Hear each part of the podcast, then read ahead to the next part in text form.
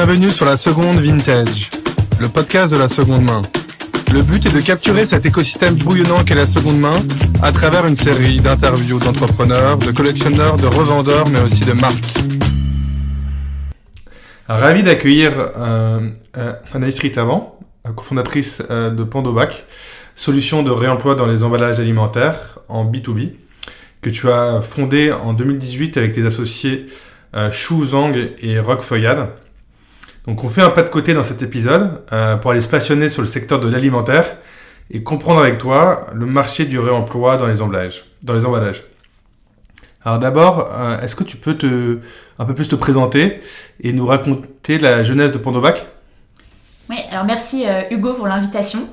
Donc Pandobac, on est une, une start-up qui remplace les emballages à usage unique par des bacs réutilisables qui sont suivis et lavés. Alors les emballages à usage unique qu'on remplace, c'est vraiment les emballages euh, logistiques alimentaires, donc ils sont utilisés entre euh, les fournisseurs alimentaires et les restaurants ou les euh, grandes surfaces pour être, ben, pour être acheminés avant d'être vendus et consommés. Tu travaillais déjà dans ce secteur avant tu- Alors, je travaillais pas du tout dans ce secteur, mais euh, Chou, donc mon associé, euh, avait un restaurant. Donc, c'est elle qui avait identifié cette problématique. En fait, tous les jours, elle se faisait livrer par ses fournisseurs et les marchandises euh, arrivaient euh, dans euh, des bacs, arrivaient pardon, dans des cagettes en bois, dans des caisses en polystyrène et ou dans des cartons. Et elle se retrouvait du coup à devoir gérer tous ces emballages-là à chaque livraison. Et tous les jours, du coup, elle devait passer deux heures à rentrer tous les emballages dans ses poubelles. Et en fait, au bout d'un moment, elle s'est rendue compte que il n'y avait pas de solution qui existait pour que les fournisseurs arrêtent de la livrer dans des emballages à usage unique. Donc, elle a décidé euh, de créer cette solution. C'est comme ça qu'est né Pandobac. Et nous, on s'est rencontrés, donc euh, Chou, Rock et moi, autour de cette idée pour la faire exister en 2018. Ok. Alors, quand on pense euh, emba- emballage alimentaire, on pense, comme tu disais précédemment, cagette en bois ou en plastique. Est-ce que tu peux nous dire précisément quelles sont les matières qui sont utilisées dans les emballages euh, B2B Et vous, quelle est votre solution que vous proposez comme, genre, comme emballage euh, réutilisable Parce que euh, il faut que ce soit enfin, genre, éco-conçu et que ce soit euh, réutilisable un certain nombre de fois, non? Oui, exactement. Alors, les, emballages alimentaires en B2B, donc c'est ceux vraiment qu'on qu'on voit pas beaucoup, parce que c'est ceux qui finalement se retrouvent dans les poubelles des restaurants ou à la fin des, à la fin des marchés plein air ou qu'on peut voir parfois juste, devant un, juste devant un supermarché. Euh, donc euh, ces emballages-là, donc ça peut être des cagettes en bois qui sont utilisées pour euh, les fruits et légumes. Donc ceux-là on les voit, assez souvent. Les caisses en polystyrène pour le transport du poisson. Et après énormément de cartons, un peu de toutes les tailles, pour, pour transporter ces emballages. Et donc nous on les remplace par des bacs en plastique. Euh, donc, euh, qui sont monomatériaux, donc c'est des bacs en plastique, soit en polypropylène, soit en polyéthylène haute densité. Et le principe, c'est que ces emballages-là, ces bacs en plastique, soient réutilisés le plus de fois possible euh, pour remplacer un maximum d'emballages à usage unique. On parle dans ce marché de près de 9,2 millions de tonnes d'emballages jetés par an dans le secteur justement du B2B. Euh, j'ai du mal à visualiser. J'ai j'ai du mal à, à le visualiser. Est-ce que tu peux nous donner euh, d'autres exemples un peu plus concrets euh, de ce que ça peut re- représenter? Ouais, alors déjà, il faut avoir en tête que euh, les emballages professionnels, ça représente à peu près 65% des emballages qui sont utilisés dans l'alimentaire. Le reste de, de ces emballages-là, c'est de l'emballage, ce qu'on appelle dans l'emballage primaire. Donc, c'est l'emballage qu'on se retrouve à avoir chez nous en tant que consommateur et qu'on va jeter dans nos poubelles, de tri évidemment. Euh, mais donc, cette grosse majorité des emballages alimentaires, c'est, ce sont des emballages professionnels. Euh, pour mieux se représenter ce que ça, ce que ça fait, on avait estimé que euh, chaque jour en Ile-de-France, c'était un immeuble de 10 étages de déchets d'emballage qui étaient jetés. Euh, donc voilà, sur l'année, je vous laisse ima- imaginer, mais ça représente du coup des quantités considérables. Ok, c'est huge. Euh, donc, vous êtes une solution logistique et digitale. Est-ce que tu peux rentrer un, peu- plus dans les détails euh, de, toutes les étapes euh, dans ce process? Ouais, alors du coup, la façon dont fonctionne Pandobac, si je prends l'exemple d'un grossiste en produits de la mer, donc qui livre du poisson à des restaurants, en fait, avant de passer par notre service, ce grossiste, il conditionnait, enfin, il découpe son poisson. Son poisson, il va le mettre dans des caisses en polystyrène. les caisses en polystyrène, il les livre à ses, clients restaurateurs. Euh, et puis ensuite, euh, il finit sa tournée, il rentre avec son camion vide et, euh, c'est terminé, il n'a plus besoin de se préoccuper de ces emballages-là. Donc les caisses en polystyrène, dans les faits, elles vont être jetées le jour même par le restaurateur et elles vont venir remplir les poubelles. Et il faut savoir qu'en plus, le polystyrène, quand il arrive chez les restaurateurs, généralement, il part pas dans des filières, dans des filières pardon, de, de tri. Donc le polystyrène est incinéré pour une grande majorité. Euh, donc voilà, en termes environnemental, euh, c'est pas fou. Euh, et donc du coup, nous, avec Pandobac, on met à disposition, donc on loue un stock de bacs aux grossistes. Ce stock de bacs, va lui permettre du coup de mettre son poisson découpé, de le mettre dans des bacs réutilisables, de livrer ses clients comme il le faisait avant. Et euh, chaque bac est équipé d'une identification unique, donc c'est un QR code, que le grossiste va scanner euh, au moment de, la livraison. Il va associer du coup le ou les bacs qu'il dépose au restaurant. Ça va lui permettre de savoir exactement combien de bacs il a déposé, combien de bacs il a en stock chez lui et, euh, les bacs qui sont dehors. et ensuite, le principe, c'est qu'à chaque fois qu'il va livrer un client, il va récupérer les bacs des livraisons précédentes. Il a ces données-là dans notre application de suivi. Donc il sait exactement combien de bacs il a récupéré dans chacun des points de livraison. Il les récupère, il les ramène à son entrepôt. Et nous, on vient chercher les bacs pour les laver, dans notre centre de lavage qui est situé à Ringis, euh, sur le marché.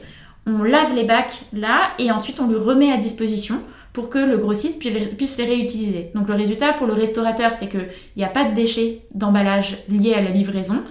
Et pour le grossiste, c'est qu'il a proposé une solution beaucoup plus écologique à ses clients.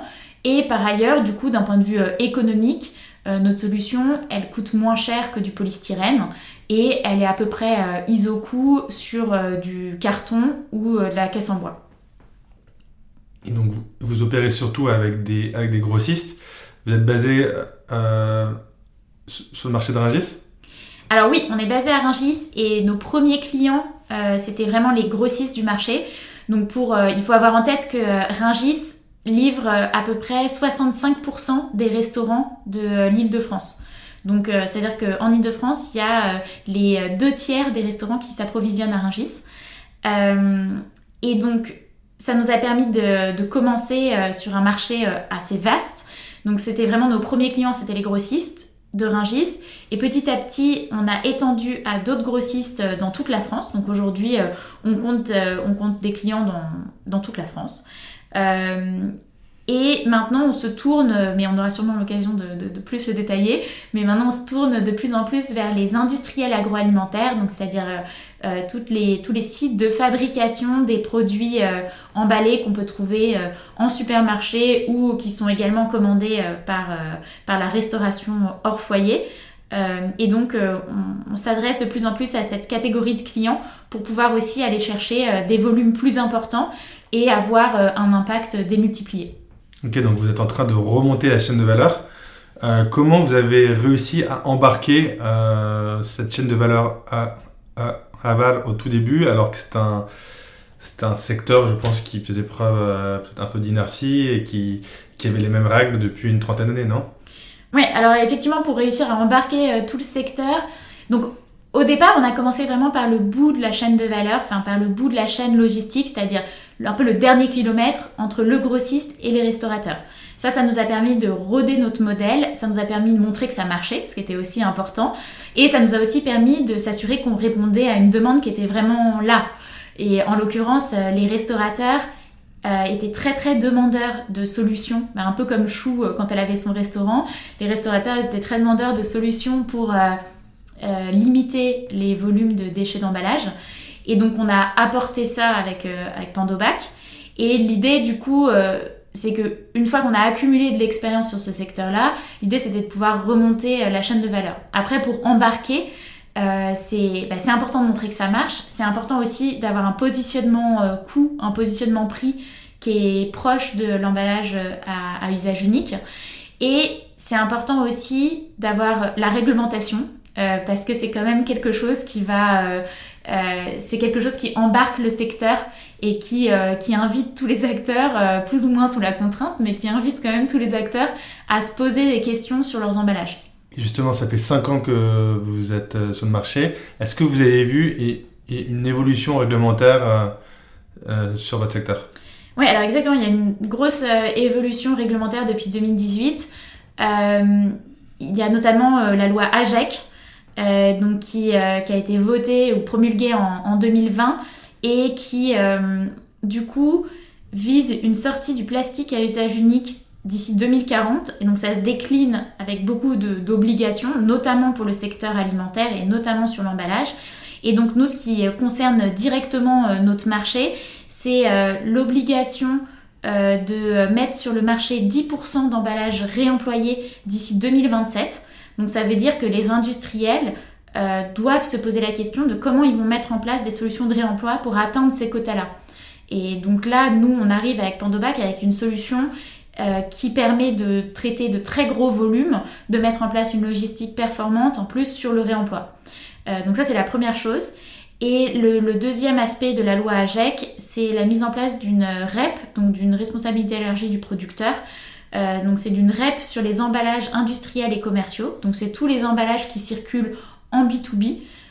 donc maintenant, les, ces emballages-là, à partir de 2025, ils vont être soumis à une REP et donc à une éco-participation, ce qui veut dire que les industriels ou tous les fournisseurs en fait euh, du secteur alimentaire vont devoir faire des déclarations spécifiques sur euh, ces emballages-là et vont devoir payer une éco-participation, ce qui veut dire qu'il va y avoir un budget qu'ils vont devoir dédier à ça et que évidemment les emballages réemployables et réemployés seront sur un barème qui serait inférieur. Donc en fait, il n'y aura pas ou très très peu d'éco-participation sur, euh, sur les emballages réemployables. Donc ça serait intéressant pour les industriels de se pencher sur, ce, sur cette question-là.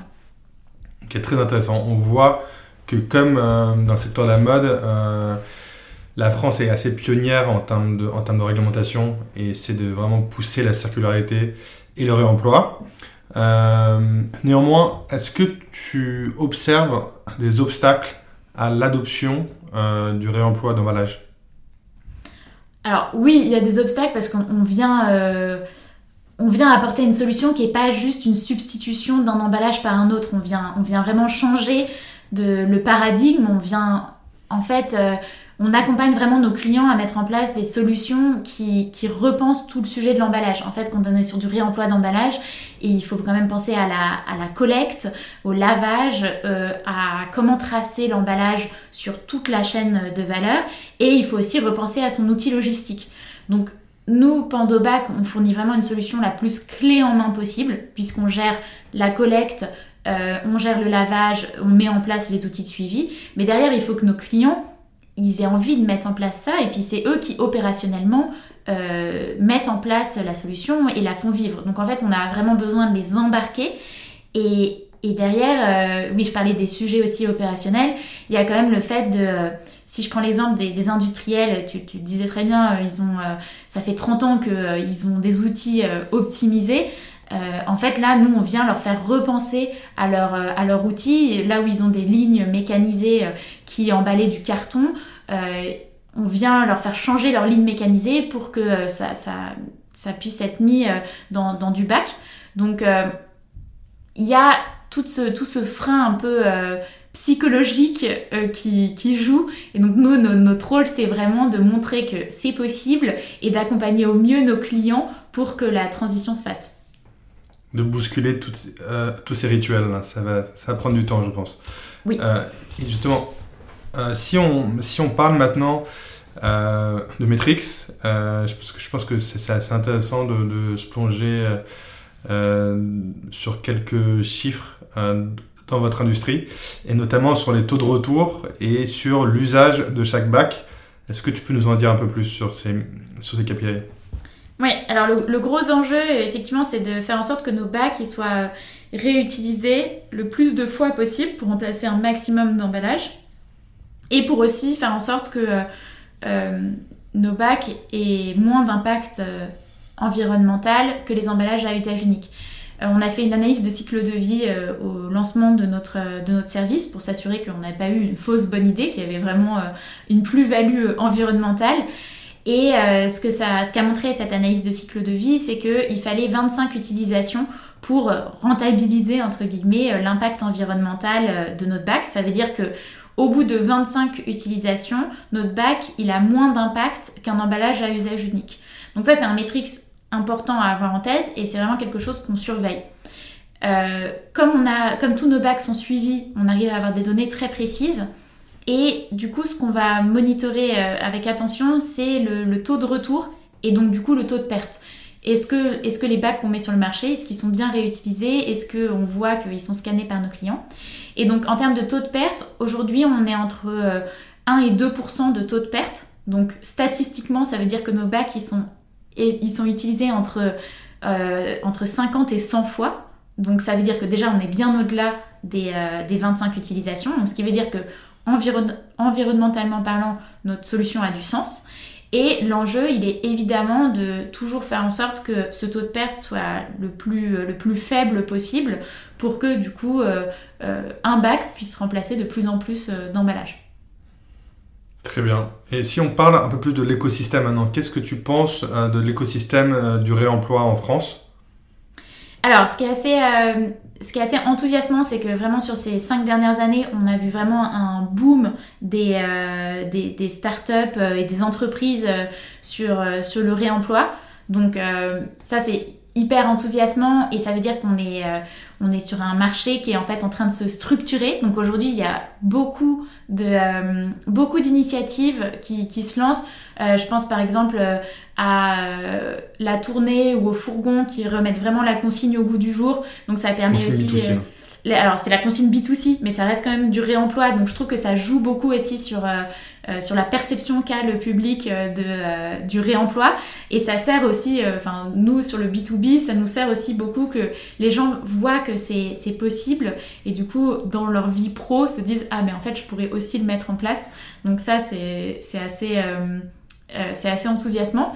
Après, euh, le fait est euh, que c'est aussi un marché qui est en voilà, qui est en, transformation, qui est en formation.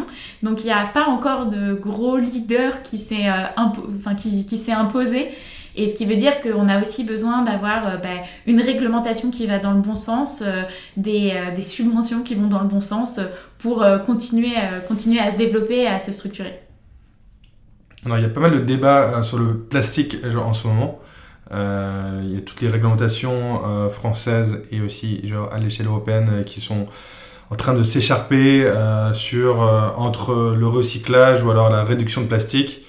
sachant que la consommation de plastique a doublé entre 2000 et 2020. Quelle est votre position là-dessus chez Pandovac Ouais, alors clairement pour moi c'est deux choses qui vont, enfin enfin, pour moi, il ne faut pas opposer recyclage et réemploi. C'est deux choses qui vont ensemble parce que euh, de toute façon, on ne va pas euh, du jour au lendemain passer au réemploi et arrêter de produire des déchets, euh, des déchets plastiques ou des déchets tout court d'ailleurs. donc du coup, le, sujet, il est vraiment de pouvoir essayer quand même de faire passer le réemploi en, en réflexe, ou en tout cas pour, pour réduire au maximum nos de, production de déchets, même si euh, voilà sur, euh, sur certains usages, euh, je sais pas dans le milieu hospitalier par exemple, ben, on reste sur du, de l'usage unique parce que c'est ce qui ce qui marche le mieux, c'est ce qui est le plus le plus safe dans certaines dans certaines situations.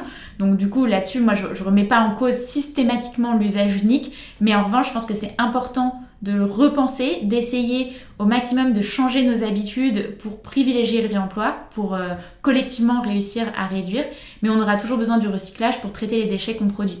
Après, je trouvais que du coup, les, spots euh, de, euh, de l'ADEME, justement, sur le, le dévendeur, qui ont fait beaucoup parler d'eux récemment, c'était une invitation effectivement à, collectivement repenser notre, notre façon de consommer et de se poser la question de... alors c'était sur, sur l'achat, l'achat de neuf, mais c'est aussi je pense que ça doit aussi nous inviter à repenser la notre consommation façon linéaire. Oui, c'était la consommation linéaire et, et, de se dire, ben, en fait, enfin, ça mettait en valeur aussi un peu les, les concepts d'économie de, de, la fonctionnalité et sur vraiment les changements de, les changements de modalité qu'on peut apporter sur, le, sur la consommation. Ok, et dans ce secteur, en règle générale, quelles sont les personnes qui t'inspirent alors, du coup, euh, les personnes qui m'inspirent, j'avais. Euh, enfin, souvent, quand on, me pose cette question, la personne qui me vient en tête, c'est euh, Hélène MacArthur, parce que c'est à la fois. Elle, a eu un peu plusieurs vies. D'abord, elle s'est illustrée dans la voile, et ensuite, mais maintenant, c'est vraiment une figure avec sa fondation de l'économie circulaire, et c'est du coup. Sa fondation a été assez moteur et assez. Enfin, est vraiment importante dans la, la théorisation de, l'économie circulaire et poser les principes de l'économie circulaire. Donc du coup, c'est vraiment euh, une personne que j'admire. Et après, de façon beaucoup plus proche que moi, euh, il y a, euh, mes associés qui m'inspirent au quotidien et avec qui, avec qui du coup, je suis toujours très contente de, travailler parce que clairement, voilà, la dynamique à trois, trois fondateurs permet vraiment de bah, permet vraiment de, faire euh, avancer euh, de faire avancer la boîte euh, et en même temps voilà d'échanger les idées de se challenger et aussi de, maintenir un bon niveau de motivation.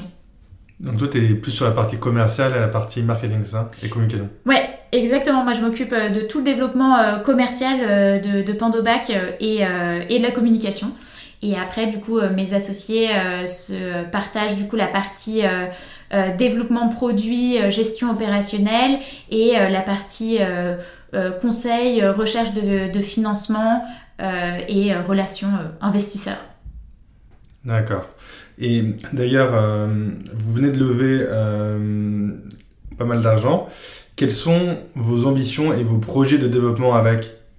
Oui, alors effectivement, on vient de euh, lever des fonds, dont une partie avec, euh, Tudigo, euh, un peu plus de 300 000 euros sur Tudigo, et on annoncera du coup bientôt le reste de la, levée de fonds. Et l'ambition, c'est vraiment d'aller se développer auprès des industriels agroalimentaires pour faire du bac réutilisable la, future norme de la livraison de marchandises agroalimentaires. Euh, et, donc voilà, on est assez excité euh, des perspectives que ça ouvre et on vient de euh, signer nos premiers clients sur cette offre industrielle. Donc on pourra vous en dire plus très bientôt. Ok, bah merci beaucoup en tout cas pour cet épisode. C'était hyper intéressant de, de, prendre un peu de recul aussi par rapport à ce secteur de la mode circulaire et de voir comment ça se passait dans d'autres secteurs et, et, notamment sur le B2B. C'est intéressant aussi d'avoir toutes ces logiques. Merci beaucoup pour ton énergie. Merci Hugo.